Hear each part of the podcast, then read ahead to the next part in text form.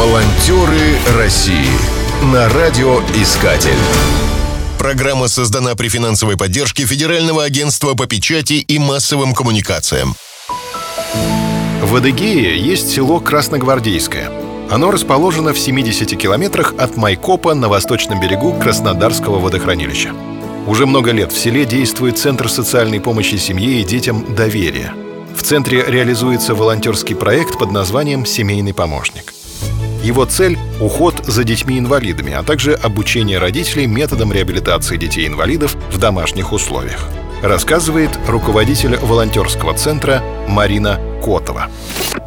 Целевая группа проекта – дети-инвалиды с тяжелыми и множественными нарушениями в развитии, проживающие и воспитывающиеся в семье, которые нуждаются в постоянном постороннем уходе.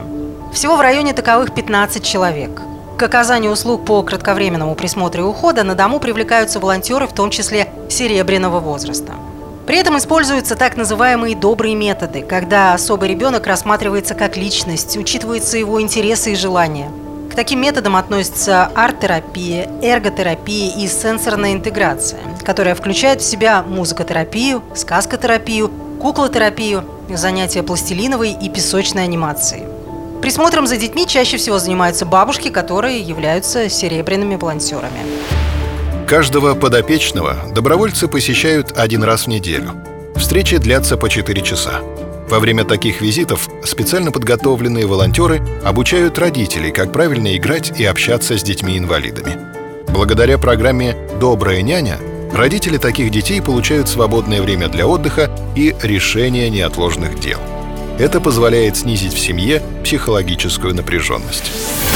Волонтеры России Нередко добровольцам бывает непросто добраться в отдаленные уголки района. На этот случай имеется волонтер-мужчина серебряного возраста с личным автомобилем.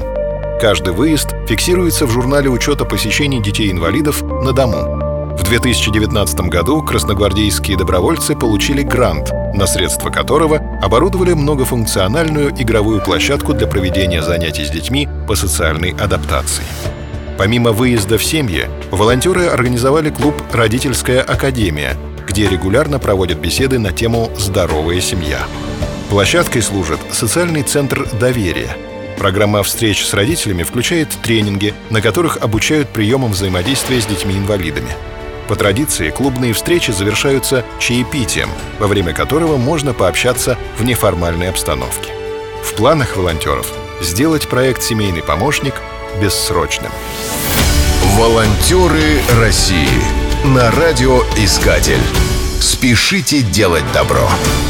Программа создана при финансовой поддержке Федерального агентства по печати и массовым коммуникациям.